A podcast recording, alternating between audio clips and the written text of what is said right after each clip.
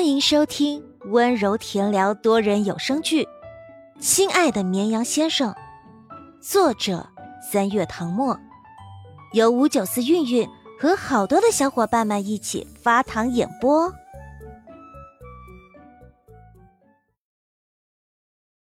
第三十章，搭车。陆眠还在犹豫。司机林汉却满脸苦大仇深。姑娘，赶紧上车吧，万一被狗仔拍到就完了。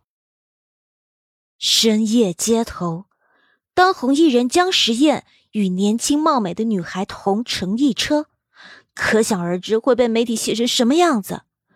不出意外，又是一桩绯闻，猜测他是不是交了秘密女友。他刚爆红不久。这是讨论度最热的时候，微博上肯定会掀起一阵腥风血雨。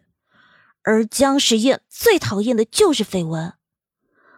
陆眠被司机的话一激，来不及思考，弯腰钻进了车里，坐在姜时宴旁边的位置，顺便把车门关上。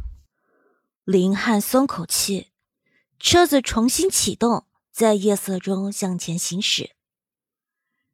狭小的车厢异常安静，陆眠被温暖的气流包裹，终于觉得不那么冷了。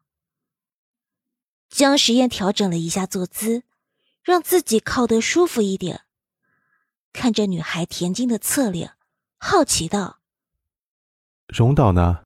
怎么把你一个人丢在路边啊？”陆眠抱着书包，不知道该怎么跟他解释。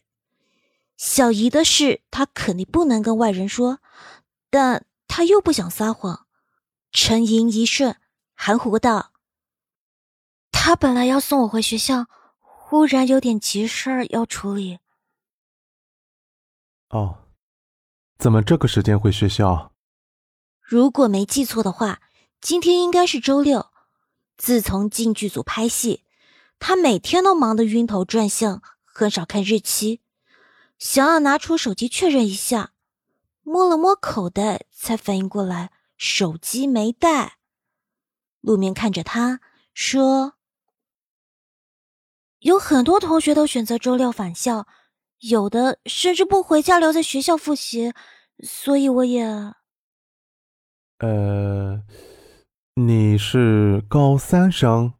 嗯，还有一个月就高考了。”他轻轻一笑，加油。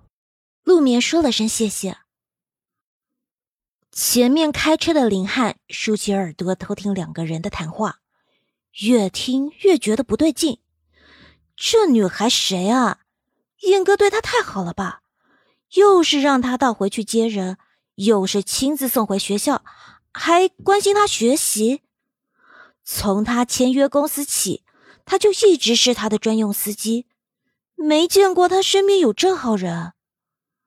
江时宴猛然想起还欠他钱，于是朝前面道：“雷汉，把你手机给我。”“哦，我手机没电了，车上的备用充电线不知道扔哪了，找不到。”江时宴和经纪人去参加宴会，他就一直坐在保姆车里等人。手机的电量早就在一局局的游戏中耗没了，要不然他也不会打瞌睡。江时宴又问：“带现金了吗？”陆眠这才反应过来是要还他钱，想说不用了，却找不到插嘴的机会。林汉摸遍了身上的口袋，摇头说：“没带。”现在谁还带现金啊？基本都一部手机全部搞定。江时宴啧了声，看着身旁的女孩，认真跟她解释：“哎呀，我手机在我助理那里，可能暂时没有办法还你钱。这样，你有时间就去片场找我，我再还你。”其实没有多少钱，不用找了，就当是感谢你送我回学校。从这边打车回附中，差不多也是这个价了。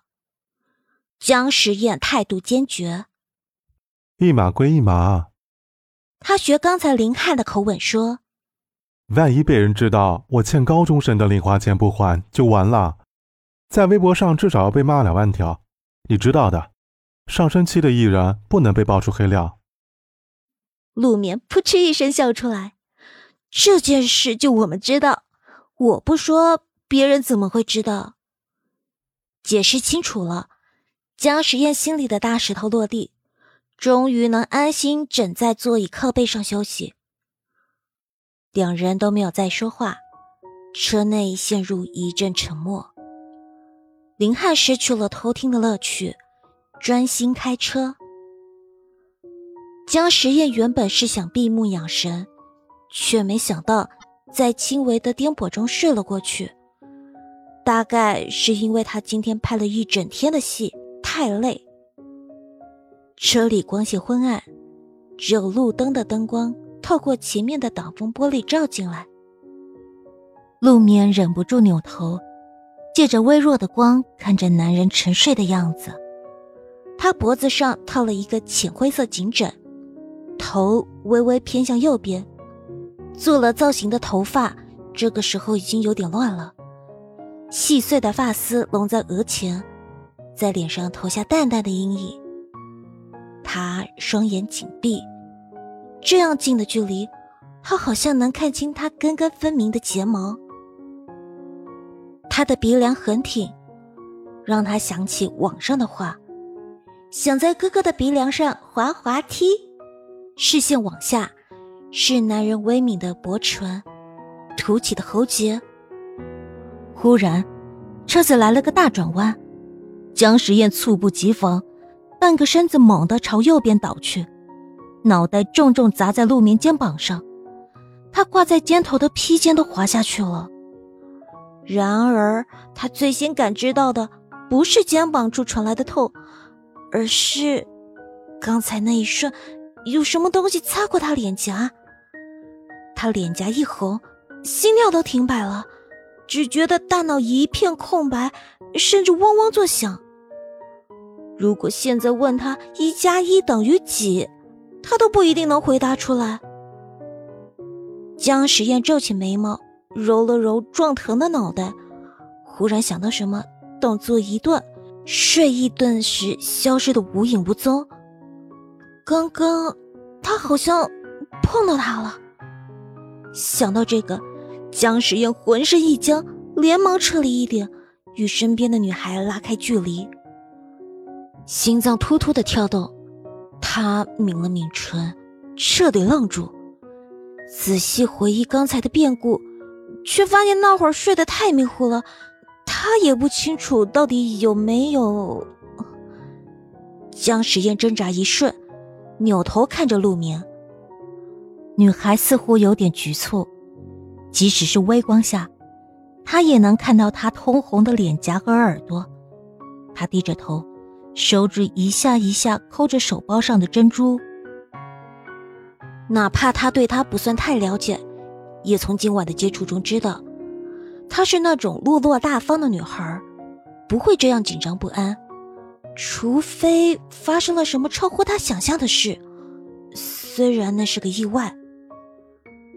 江时宴觉得有点绝望，在假装什么事都没有发生和解释清楚、诚恳道歉之间，足足纠结了三分钟，最后终于选择了后者。他定了定心神，轻声说：“啊，对不起，我刚才睡着了，没有撞疼你吧？还有，我，我不小心。”他声音更低了。嗯，抱歉啊。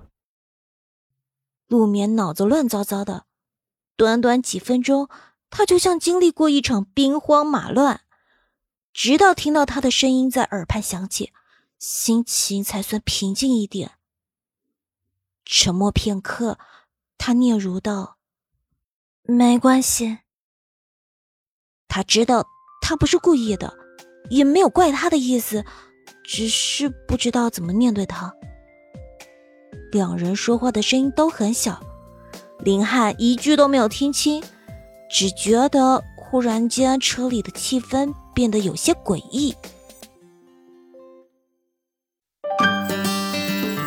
本集结束请继续收听下一集。